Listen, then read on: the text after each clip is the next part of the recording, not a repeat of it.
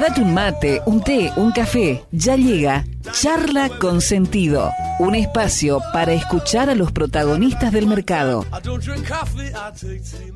Auspician este bloque. IEB, Invertir en Bolsa, empresa líder en el mercado financiero, con más de 10 años de experiencia brindando soluciones de inversión y financiamiento para individuos y empresas. Consulte el sitio web ingresando en www.ieb.com.ar. Agente de liquidación y compensación y agente de negociación integral registrado en CNB bajo el número 246. Desde el litoral y con presencia en todo el territorio nacional. Net Finance es la red comercial del mercado de capitales que mejor acompaña el crecimiento de tus inversiones personales el financiamiento PYME y la optimización de los flujos de caja de las empresas. Seguinos en www.netfinance.com.ar o en Instagram como netfinance-bajo. Para más información, agente productor del mercado de capitales registrado en CNB bajo el número 1158. Transporte Goichik SRL. Más de 30 años de trayectoria, prestando servicio de transporte de media y larga distancia para cargas generales, paletizadas, bebidas y contenedores en todo el NEA y NOA y Round Trip a Buenos Aires. Transporte Goichik, Casa Central, Corrientes 41, Leandro en Alem, Misiones. Fontana Lubricentro levanta la bandera de que mantener tu vehículo en condiciones pase a ser un disfrute. Si no podés venir, no importa, buscamos tu auto, pero si lo traes, vas a disfrutar de una sala de espera donde te tomás un té, café o mate. Si venís con los chicos o bebés, hay cambiadores, juegos, tablet, para mirar la tele y más. Fontana Lubricentro, por tu derecho a tener tu auto bien y disfrutar hasta cuando está en el servicio. Libertad y Neuquén, Oberá Misiones. En InView somos un equipo de expertos en mercados de capitales, tecnología y estrategia, dedicados a ofrecer las mejores herramientas, soluciones y productos de inversión. Invertí junto a tu asesor de confianza en InView. InView Sau, ALIC I número 205, ACDI número 121, ACD número 17 barra CNB. Y antes de darle la bienvenida y presentarlo a nuestro invitado del día de hoy, lo saludamos por supuesto a este hombre creador de este espacio, eh, este que es Seba Bordato, que también no está acá, tampoco acá en Misiones, pero bueno, lo tenemos a distancia. ¿Cómo andamos, Seba? Buen día. Buen día Argentina, buen día Verá, tengo que decirlo hoy que estoy por de supuesto. nuevo en el programa. Por supuesto. Como andan todos por ahí un poco preocupados, lo único por eh, la cantidad de agua que cae en Misiones, si bien no tiene que ver con este espacio, eh, bueno, saber cómo, cómo está todo por ahí, Ale.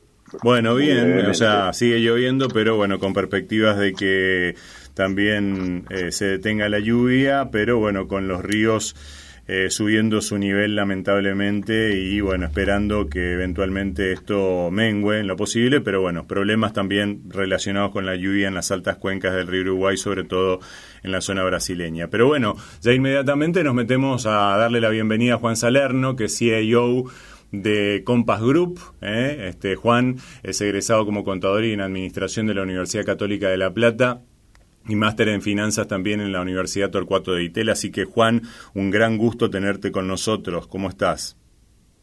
Un placer, eh, Alejandro, el Seba. Eh, todo muy bien, gracias a Dios. Bueno, primeramente, Juan, eh, quisiéramos conocer un poco más de Compass. Contanos qué, qué es, quién es Compass, quiénes son por ahí, digamos, por, por dónde pasa, eh, quiénes son los accionistas, dónde está ubicada la casa matriz. Eh, en el mercado son muy conocidos, pero por a lo mejor el oyente más federal, eh, al que apuntamos también desde este espacio, tal vez no lo tiene tan claro. ¿En qué se especializa Compass? Sí, por supuesto. Eh, Alejandro Compass es una compañía básicamente que se dedica a administrar activos de, de terceros, dar asesoramiento eh, y también distribuir otros fondos, digamos, de, de fondos globales eh, muy, muy conocidos. Eh, y está posicionada en toda la región, en toda América, digamos. Eh, tenemos nuestra primera oficina que se fundó en 1995 en Nueva York. Eh, en general somos alrededor de 340 empleados, digamos, de los cuales hay alrededor de 70 que son especialistas de inversiones. Eh, y tenemos, digamos, eh, filiales en, como decíamos, en Estados Unidos, Nueva York, Miami, también en Ciudad de México, Bogotá, Lima, Santiago, Montevideo, eh, San Pablo, y también tenemos una oficina de representación en Londres. Eh, y creo que lo interesante es que, quizá a diferencia de otras gestoras, eh, no tenemos ninguna vinculación con bancos o con brokers, digamos, solamente nos dedicamos a administrar activos así que tenemos parámetros relativamente altos de exigencia, ¿no? Porque es lo único que hacemos y lo tenemos que hacer bien. El total de activos que manejamos son alrededor de 39 mil millones de dólares en, toda la región. obviamente en Argentina tenemos un nivel de activos cercanos a los 550 millones de dólares si lo medimos en tipo de cambio libre. Eh, pero como te decía Alex, básicamente ese es nuestro, nuestro objetivo de, administrar, de dar rentabilidades, de dar soluciones de inversión. Bien. Eh, vos tenés una dilatada trayectoria ya trabajando en diferentes aspectos, trabajaste en una aseguradora muy importante, tenés ya varios años también de trabajo en Compass, en donde ocupaste varios cargos hasta llegar finalmente a ser su CEO. O sea que, bueno, prácticamente toda tu carrera fue administrando carteras y controlando riesgos. ¿Cómo fue cambiando tu trabajo también a lo largo de los años, sobre todo teniendo en cuenta, por ejemplo, y en lo que tiene que ver con el mercado argentino, lo cambiante que es también eh, este, este mercado? Sí, por supuesto. Mira, como bien decís, eh, yo empecé en el, en el Grupo Galicia, digamos, en, en diferentes puestos. Eh, y tuve la, gran oportunidad eh, de, entrar, digamos, al área de, inversiones. Eh, de hecho, por ahí pasaron, digamos, muchos referentes hoy del mercado, que es interesante porque hay muchas personas que también son, digamos, cabezas de inversiones de, muchas gerentes actualmente. pero, pero creo que ese periodo fue de mucho aprendizaje porque ni bien me incorporé, digamos, a fines de los 90, digamos, al mercado, mi jefe en ese momento eh, se fue a hacer, digamos, una, una maestría al exterior eh, y después se terminó radicando en el exterior, con lo cual eh, yo era la verdad que bastante joven y, poco experimentado y, me quedó a cargo, digamos, una responsabilidad muy grande para la edad que tenía.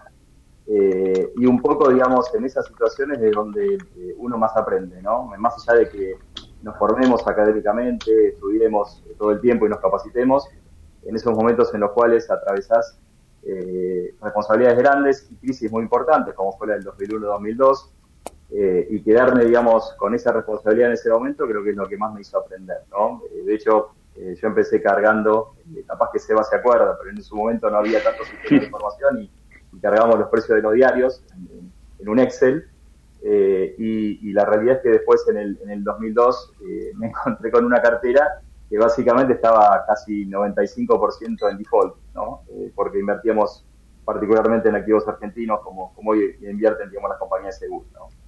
Eh, entonces ese fue el primer approach que tuve y fue un approach la verdad que bastante, eh, digamos, importante porque creo que me marcó para toda la vida, porque de hecho ahí es donde aprendiste que los riesgos en Argentina son totalmente asimétricos, digamos que cualquier cosa puede pasar, para bien o para mal, eh, y la verdad que eh, atravesar todos esos momentos fue de una, de una experiencia muy, muy gratificante, ¿no? Eh, y ahí justamente empieza el primer vínculo con Compass, porque fíjate que de la cartera de inversiones que teníamos, teníamos un fondo de Compass, o sea, yo era cliente de ese fondo, y, fue el único fondo de lo que tenía en cartera, digamos, que me pudo pagar en dólares en el 2002, ¿no?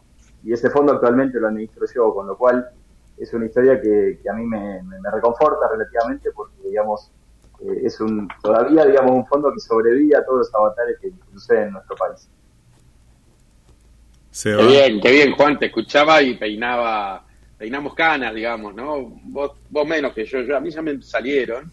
Este, yo no tengo tanto pelo, peino menos. qué épocas aquellas, este, qué buen repaso que, hiciste y qué semillero también, el Grupo Galicia en general y particularmente estas áreas o de asset management o de, bueno, Mariano Calvielo que ha pasado por acá, también pasó por Galicia Seguros, este, Soledad Gaeta también, bueno, Mariano Calvielo es el, Head Portfolio Manager de, FIMA y, un montón de personas que son de tu de... yo soy del 79 creo que vos sos un, poquito sos un poquito más grande o sí soy del 76 eh, de hecho ahí eh, ahí.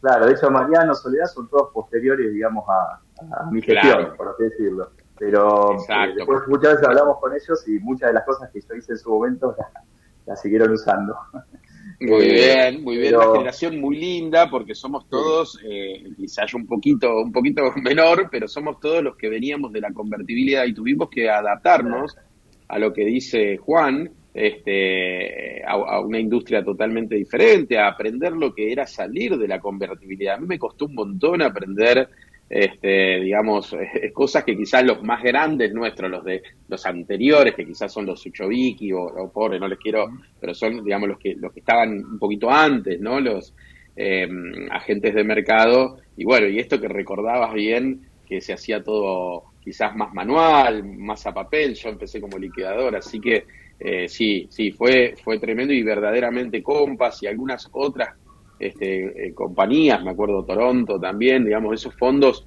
mucho más este, globalizados o, que estaban en la Argentina eh, y bueno, que pueda perdurar y que tengan la calidad que tienen y que vos puedas estar hace tanto tiempo. Y obviamente gente del mercado, porque vamos a decirlo, Juan tiene una, una o tenía por lo menos, yo he sido hay un partener en algún momento, una banda de rock espectacular, eh, integrada también con Willy Girard, es ex Zurich, hoy está eh, afuera, ¿no? En el exterior, eh, Juan, vos y tu hermano.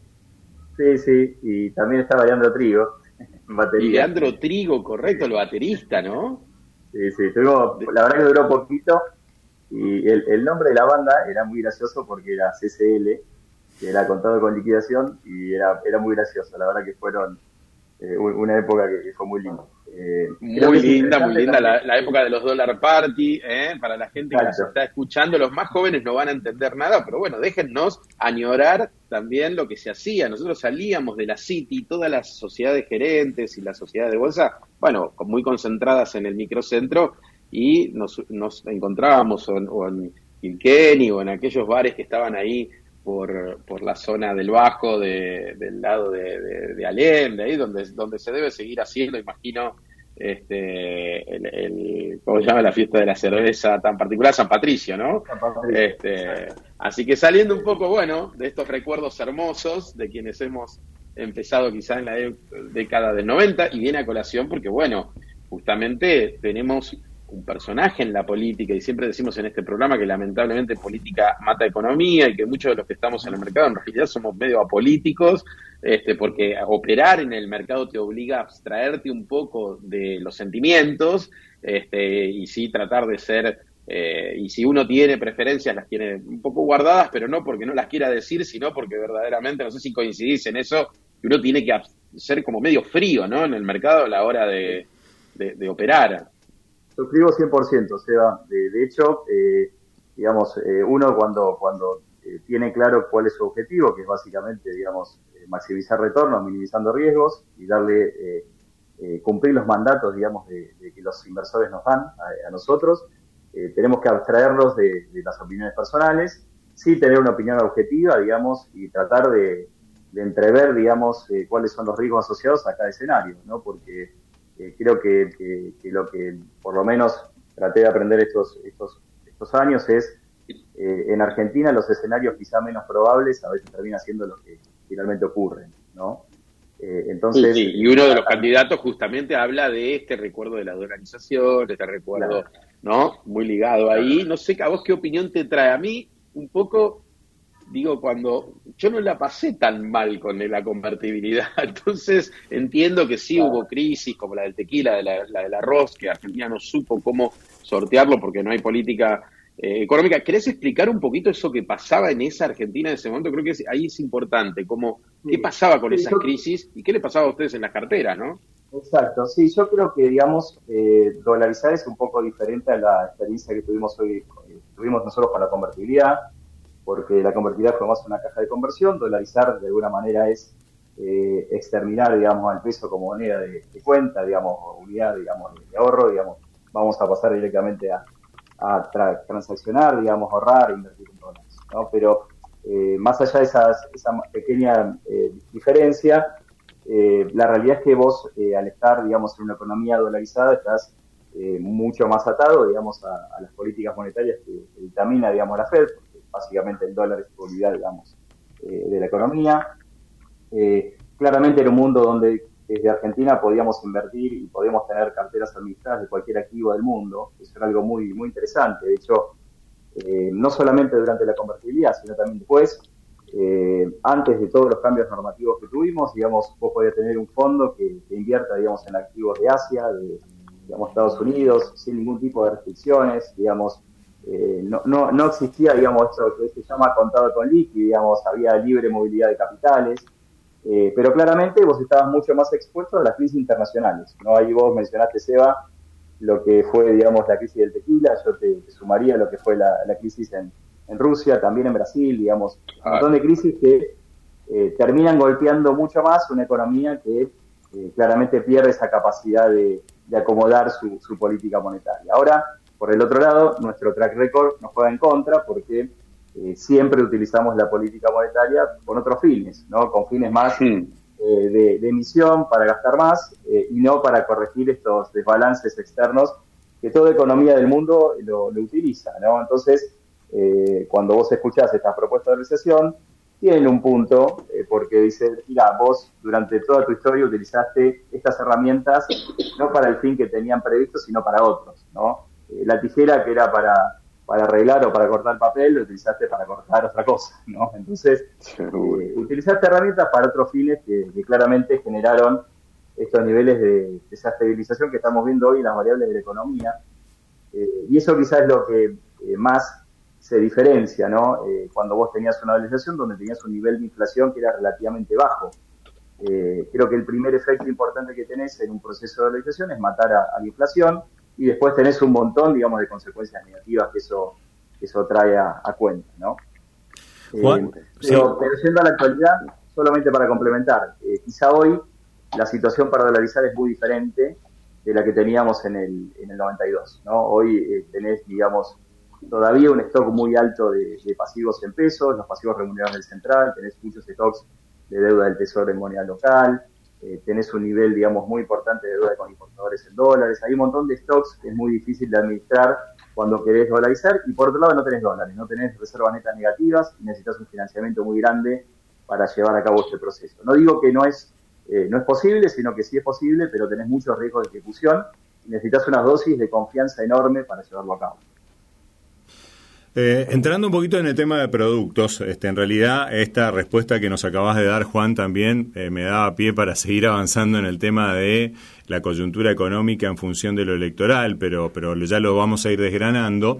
Eh, otra cosa que quería, queríamos preguntarte es que sobre acerca de la industria de fondos de liquidez, o como se los conoce como los money market o tema cero, eh, que es más del 50% de la industria, y ustedes trabajan más sobre la parte larga de tiempo de vida del inversor. ¿Eso en qué medida motiva, desmotiva o es una oportunidad de nicho para Compass? Mira, para nosotros, eh, digamos, tratamos de brindarle a los inversores soluciones que, que, quizá si los propios inversores deberían hacerlas, eh, sería mucho más difícil de llevarla a cabo, ¿no? por ejemplo, eh, nosotros tenemos un fondo que invierte en deuda privada, en obligaciones negociables, en dólares, ¿no? Eh, la realidad es que para un inversor eh, es muy difícil, digamos, administrar una cartera diversificada de, deuda corporativa, por ejemplo. Y, la verdad que nosotros desde el 2009 tenemos un fondo de deuda privada que administra, digamos, solamente riesgos privados y creo que ahí nosotros podemos dar algún tipo de diferencial, ¿no? Lo mismo cuando tenemos un fondo que invierte, digamos, en activos latinoamericanos desde Argentina, eh, en moneda dura, eh, que es el fondo que mencionaba en un principio, ¿no? del año 99.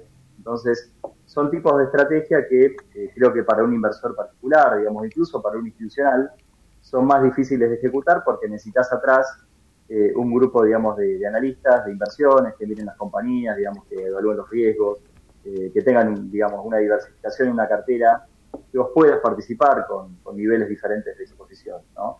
Entonces tratamos de ubicarnos en un segmento que, que podemos llamar de un poco más de valor agregado, eh, más allá de que todos estamos invertidos eh, o estamos sumergidos, digamos, en, lo que es Argentina, ¿no? Pero eh, la posibilidad que tiene Compass de tener oficinas en el exterior y analistas basados en cada país nos permite, por ejemplo, que cuando nosotros queremos comprar o vender o, digamos, un, bono en, Brasil, tengamos una analista en Brasil que nos da su recomendación, que después nosotros como portfolio manager podemos tomar o no. Eh, tenemos atrás, digamos, un equipo que, respalda las decisiones de inversión que tomamos. Creo que eso es una ventaja eh, en los fondos que administramos. Quizás los de muy corto plazo, todos hacemos relativamente cosas parecidas y no podemos diferenciarnos mucho. Entonces, buscamos esas estrategias de un poco mediano y largo plazo eh, en las cuales nos podemos diferenciar. Incluyendo, por ejemplo, un fondo de acciones en, Argentina que, la verdad le ha ido muy bien en, los últimos años. Esas son estrategias que podemos darle un valor agregado a un inversor que hoy la verdad que es muy fácil para todos invertir porque desde el teléfono lo podemos hacer, pero eh, mantener retornos consistentes en el tiempo y ganarles a los, a los índices creo que es un poco más difícil. Seguro, seguro. Eh, Juan, eh, el año pasado, en mayo, junio, y, otra vez pasó este año, cada tanto el fantasma de Bonex 89 aparece en el mercado, los, los bits desaparecen y bueno, en, como bien contabas que el mercado de ahora está como muy especificado, muy local, porque no estamos tan abiertos al mundo, eh, generan, generan algunos miedos, digamos, en el inversor, que igual muchas veces no entiende que impacta en todo, no solamente los bonos, sino también posiblemente podría pasar, porque así pasó en el 89, también con los plazos fijos. ¿Qué, qué opinión tenés en cuanto a toda esta masa de pesos que anda dando vuelta y que ustedes encima tienen que gestionar eh, digamos, rendimiento y creo que todos gestionamos también un poco riesgo-crédito, ¿no? Sí, sí, por supuesto. Eh, sí, yo lo separaría, digamos, en dos grandes grupos, ¿no? Porque por un lado vos tenés el sistema financiero, y básicamente sus balances están concentrados, digamos, en, activos, eh, que a su vez son los pasivos del Banco Central, que son las LELIX, que todos conocemos. eso creo que es, son instrumentos en los cuales, dado que respaldan, digamos, depósitos de, público, eh, hay que ser muy cuidadoso, digamos, cuando tratamos esos temas. Eh, de hecho, lo vimos con, las declaraciones que tuvimos, digamos, de algunos de los candidatos, Hoy eh, es un sistema que, como todo sistema financiero del mundo, se basa en la confianza y que es, muy difícil que cuando hay corridas generalizadas esos sistemas resistan o funcionen, y por otro lado, tenés una deuda del Tesoro, que, que es básicamente la consecuencia de tener un gasto público, digamos, muy alto, eh, imposible de financiar en otros mercados. ¿no? Eh, vos recordás que en el pasado esa esos gastos se financiaban o con deuda del exterior, eh, o se financiaban con emisión monetaria, o se financiaban con emisión de deuda del mercado local. ¿no? Hoy por hoy, en general, ese gasto se financia con emisión de deuda del mercado local, y en la medida que ese gasto no se corrija, cada vez vamos a necesitar más deuda o emisiones en el mercado local para financiarla. ¿no? Algo que también eh, desde el punto de vista del sistema financiero es inflacionario, porque hoy eh, las altas tasas y la inflación y no tener, digamos, una, un plan ordenado para, estabilizar la economía generan que vos empieces a pagar eh, intereses tan altos que a su vez retroalimentan los niveles de inflación. ¿no? Entonces ese riesgo es, muy alto hoy, de hecho, si me dices esos stocks respecto del PBI, son stocks muy altos, eh, pero me parece que el principal problema para solucionar esos stocks es atacar la fuente, que es básicamente el, elevado gasto. Entonces, eh, tanto metiéndonos un poquito en política, ¿no? pero los dos candidatos que quedaron en esta recta final, los dos tienen de alguna manera un compromiso, que puede ser creíble o no, de bajar el gasto. ¿no? Entonces, eh, yo creo que el principal foco para atacar esos stocks es atacar el gasto con un plan fiscal coherente y creíble, y que esos stocks se vayan diluyendo en el tiempo. ¿no? Eh, lo que vos decías, digamos, de, los bonex, etcétera, es básicamente cuando eh, eh, no tenés un compromiso fiscal tan grande o tenés un desmadre tan importante que no podés, digamos, efectuar o devolver esos, esos, esa deuda en el corto plazo y tenés que reprogramarla, reperfilarla o reestructurarla. ¿no? Eso sucedió muchas veces, digamos, en, la historia de, Argentina. Ese riesgo sigue latente en el mercado, a pesar de que vos tenés hoy eh, una entidad como el Banco Central que todo el tiempo está comprando esa deuda. Eh, eso también es interesante, ¿no? No tenés privados comprando esa deuda, tenés al central como comprador de última instancia de toda esa deuda del tesoro, ¿no? Entonces, eh, creo que ese es un, esquema que no es sostenible en el tiempo.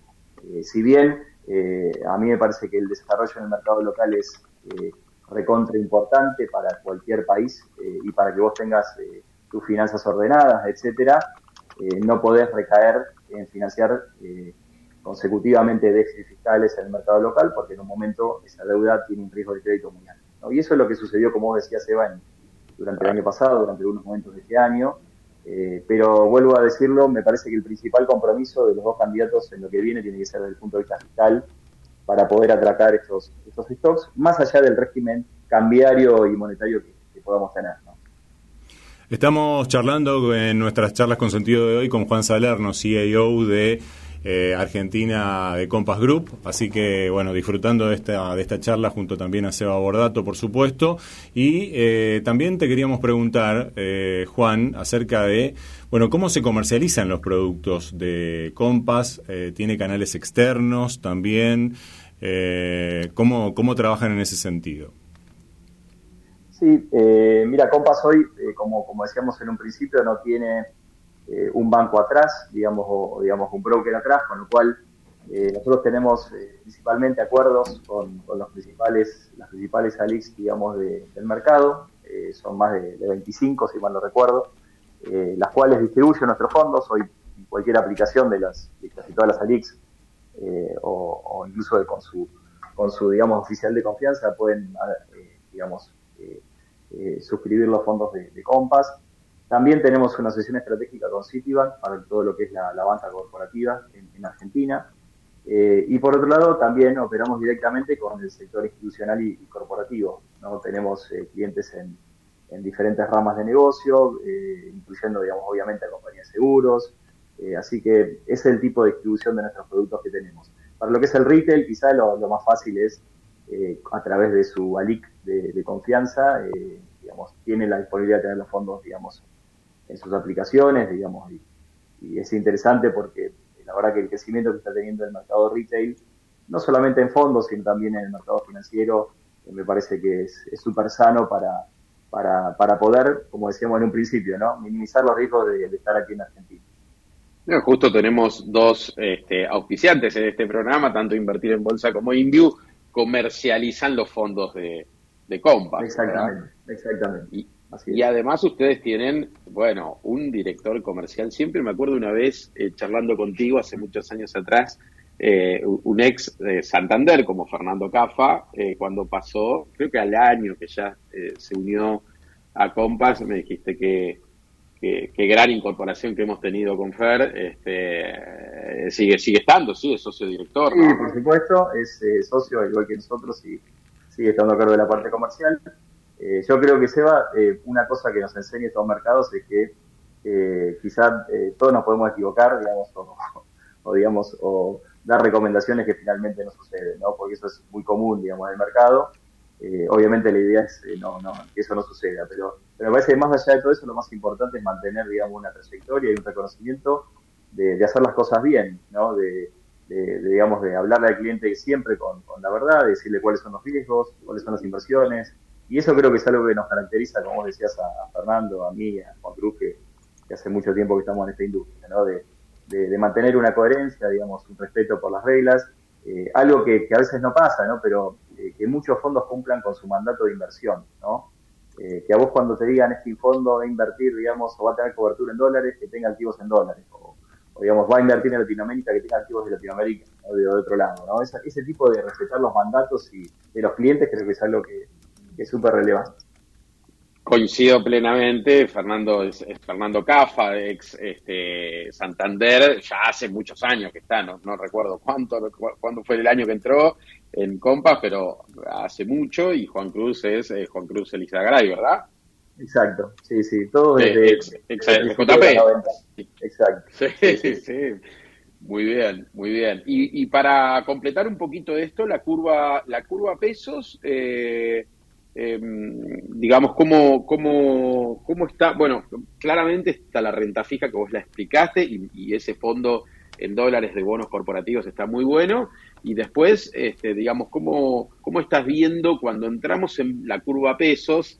Argentina es muy divertida. La otra vez hablaba con alguien que me decía en Estados Unidos es mucho más aburrido porque en Argentina tenés fondos que siguen al benchmark, digamos, a la tasa Badlar, que es el promedio de plazos fijos, mayoristas, ¿sí?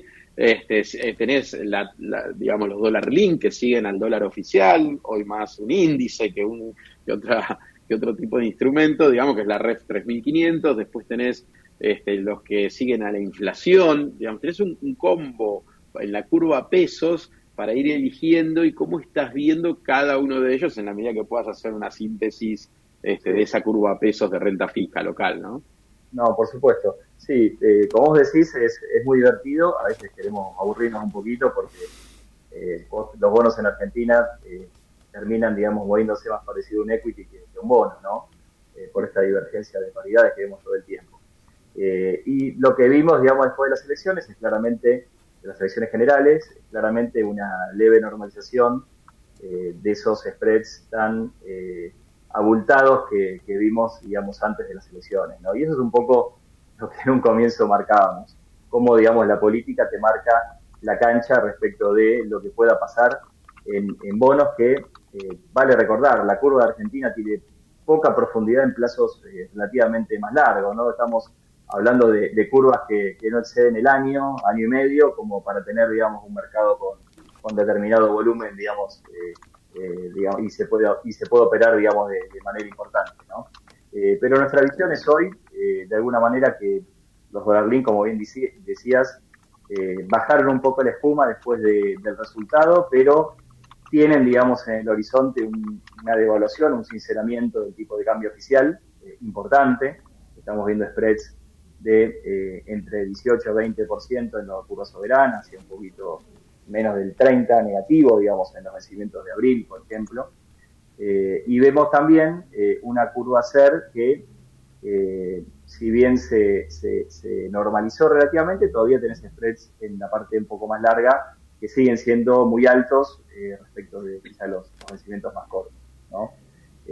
ahora, yo creo que todo lo que está detrás, digamos, de esta curva es el riesgo de crédito y cuáles son las políticas macro que va a tomar el próximo gobierno. ¿no? Eh, de hecho, a los inversores en general les cuesta mucho, digamos, alargar, duraciones, porque eh, siempre está ese riesgo, digamos, de, reestructuración de, la deuda, ¿no?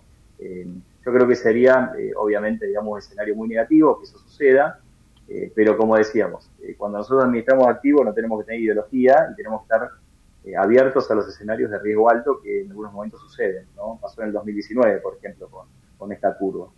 Eh, sí, y además tenés rehenes encepados, ¿no? Que sí o sí tienen que estar acá, así que eh, eh, no es que vos decís, ah, no, pasate a otro tipo de activos, ¿no? porque no pueden muchas veces.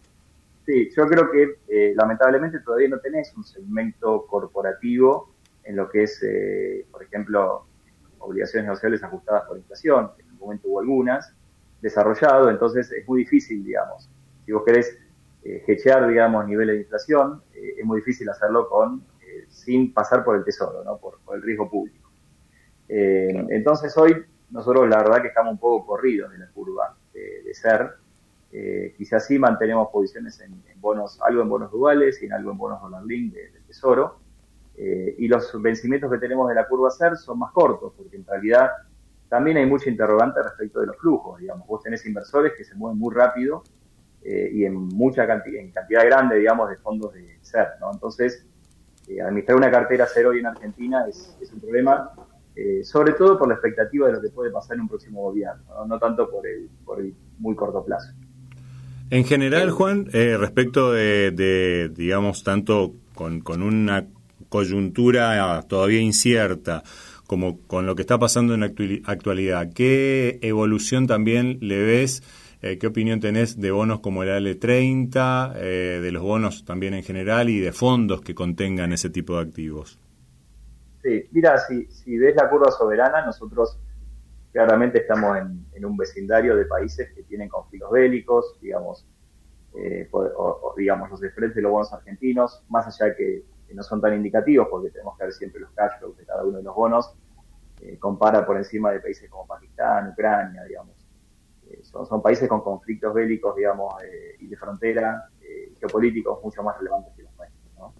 Eh, lamentablemente nuestro, nuestro historial de defaults crónicos nos, penaliza y también el tipo de bonos que hoy tenemos en el mercado son bonos, digamos, con cupones muy bajos, que quedaron desfasados de lo que es hoy, digamos, los mercados globales, donde hay tasas muchísimo más altas de las que tuvimos en el 2020, digamos. el, técnicamente los bonos están diseñados mal para el entorno actual. Eh, habiendo dicho todo esto, nos parece que los niveles de paridades actuales son muy bajos y descuentan escenarios muy negativos, incluso de reestructuración eh, o de canjes eh, o de default, en donde la capacidad de downside de esos bonos está relativamente limitada, digamos, en los niveles de 20 cortos y o un poquito por debajo de los 20, ¿no? en algunos casos del downside que podemos tener. y el upside, digamos, eh, más allá de qué tipo de bono nos entregue en una eventual reestructuración, es relativamente mayor a ese downside que tenemos en la curva. Eh, claramente, en un plan de dolarización, los bonos soberanos se podrían ver muy afectados, porque vos, eh, si se sigue uno de los planes que tienen en la cabeza uno de los candidatos, tendrías una emisión, digamos, de deuda muy grande, y eso eh, empezaría a competir con la ya deuda muy grande que, hay, tiene Argentina en los mercados. Pero si eso no sucede o se pospone, nos parece que nuestro view es constructivo respecto de la deuda soberana. Quizá la deuda local hoy tiene otro tipo de, legislación que nos protege menos de lo que puede ser la, deuda con ley New York, eh, y eso se ve eh, algo en las, paridades, pero eh, quizá para dormir tranquilo es un poquito más recomendable inclinarse por, la ley New York, ¿no? Más allá de que el tratamiento fue igualitario en la última. Bien, bien, bien. Lo hemos paseado por todos lados. Sale a Juan y devolvió todas y mucho más. Este, así que creo, creo que hemos, hemos podido conocer un poco más de Compass en general y, como siempre digo, tratar de, federalizar el mercado, de traer esto un poco más acá, a pesar que ahora se suben los podcasts y te escuchan de, todos lados. Este, esto es radio en vivo también, porque estamos saliendo por FM Radio Show o Verá, así que eh, siempre agradeciendo el paso, el paso por acá, pero te tengo que hacer la pregunta que le hago a todos, Juan, y acá, sorry, pero la hago a todos, ¿viste? Y ¿cómo es la cartera ideal de Juan Salerno? Eh, digamos, ¿qué hace Class, más o menos? Tiranos ahí una punta, ¿viste? Sí, por supuesto, no, no hay problema. Eh, mira, yo soy una persona que, en general eh, soy relativamente conservadora en términos de las exposiciones que tengo en mi, cartera, no más allá, digamos, de una posición a riesgo pero en general eh, me gustan mucho las compañías, digamos, eh, que, pagan dividendos altos, que tienen fundamentales buenos, digamos. Eh, claramente, si vos ves mi cartera, parece una cartera más de un inversor de los 70 que de un inversor de, los 2000, ¿no? son, son carteras con, con, compañías, digamos, muy tradicionales que cualquiera puede tener, digamos, que puede comprar a través de CDR tranquilamente, ¿no? pero, pero creo que hoy se hace muy difícil ganarle a los índices en general, digamos, tenés eh, pocas compañías que explican en general la, la overperformance de los índices, por ejemplo, en la, bolsa americana. Eh, entonces, eh, mi, cartera es muy tradicional, digamos, son acciones básicamente del exterior, a través del mercado local, que se pueden comprar a través de CDR, si vuelvo a decir, compañías con fundamentales buenos. creo que quizá hoy el sesgo está un poquito más inclinado a lo que es la renta fija global que las acciones. nos parece que que, ya, digamos, con los últimos comentarios de por parte de la Fed, con los niveles de inflación decreciente, parecería hoy que tienen un poquito más los bonos, las de ganar que las acciones, entonces quizá estoy yo mucho más sesgado hacia lo que es la renta fija en mi cartera puntualmente hoy, eh, aunque estructuralmente sí mantengo compañías de hace 10, 20 años, ¿no? que son las compañías que, todos conocemos, las, las Coca-Cola, digamos, las, las Johnson Johnson, las, eh, las compañías, digamos, muy tradicionales que pagan dividendos y que, y que, siguen una lógica. Bueno, habrá que ver qué pasa si Estados Unidos entra o no en recesión. Este, la curva de bonos sigue un poco incitando eso, pero parece que, que, no pasó, ¿no? O no, va a pasar. ahí... Yo creo que va a pasar, que vamos a ir a una eh, desaceleración. Hay que ver de qué tipo, si terminamos, digamos, en una recesión o una desaceleración, o quizá el escenario más probable, o el mercado está viendo más una desaceleración futura, eh, y eso creo que son cosas que llevan su tiempo, ¿no? Vos fijate lo que es el, el lag de la política monetaria, como, como tarda, digamos, en afectar, digamos, a la economía real, ¿no? Eh, lo vimos en Argentina y lo vamos a ver también en Estados Unidos. Eh, hoy creo que estamos ya en la segunda etapa, en la cual los bancos centrales empiezan a, parar, digamos, de subir tasas de interés. todavía quizá no a bajar, pero próximamente, quizá el año que viene, y donde la economía quizá va a empezar a, sufrir un poquito. Hoy la realidad es que las innovaciones tecnológicas que hay en el mundo te permiten que tengas compañías que más allá de esos escenarios eh, mantengan sus niveles de márgenes y rentabilidad, ¿no? Pero me parece que eh, si nos guiamos por los libros, cosa que a veces no sucede, deberíamos entrar en un proceso un poco más de desaceleración global. Seguro, seguro, seguro. Bueno, ahí con ese cierre ya directamente la frutilla del postre, que da para hablar un montón. Ya lo vamos a tener seguramente otra vez a, Juan para hablar más del mercado internacional, pero la coyuntura manda y Argentina hoy es noticia, obviamente, en materia de mercados localmente y, por supuesto, a nivel mundial. Están hablando de, por todos lados de, lo que pasa en Argentina, incluso el tema del fondo. El fondo medio que se está cansando, habrá que ver cómo sigue eso. Bueno, para la próxima charla seguramente eh, te vamos a tener, eh, Juan, y un cariño grande, obviamente, a todo el equipo, un equipo muy profesional. Compas es una, una gran este, administradora de fondos este, y, un cariño grande obviamente a, Juan Cruz, a, Fernando y a vos y a todo el equipo. No, por supuesto, Alejandro y Seba, la verdad que un placer para mí y los felicito también por la difusión, digamos, de, del programa. Eh, llega a muchos lados, eh, así que los felicito nuevamente. Bueno, muchísimas gracias por tu tiempo, Juan, también. Eh, así que los despedimos a Juan Salerno, CEO de Compass Group en Argentina, y bueno, y a Seba también, eh, que a pesar de la distancia física, está presente también en esta charla, así que gracias a ambos también por este momento compartido. Un placer. Cariño grande y jueves que viene, porque hoy es viernes, pero porque lo pasamos, pero jueves que viene les tengo ahí, si, si me invitas o me sacás, bueno, vine a Buenos Aires porque estuve en una charla con, con, con Pagni, ¿eh? así que ah, tengo mucha, mucho material para compartir previo a las elecciones, Ale. Por supuesto. Gracias a ambos. ¿eh? Un saludo y un abrazo grande y buen fin de semana. Igualmente, un abrazo. Hasta luego.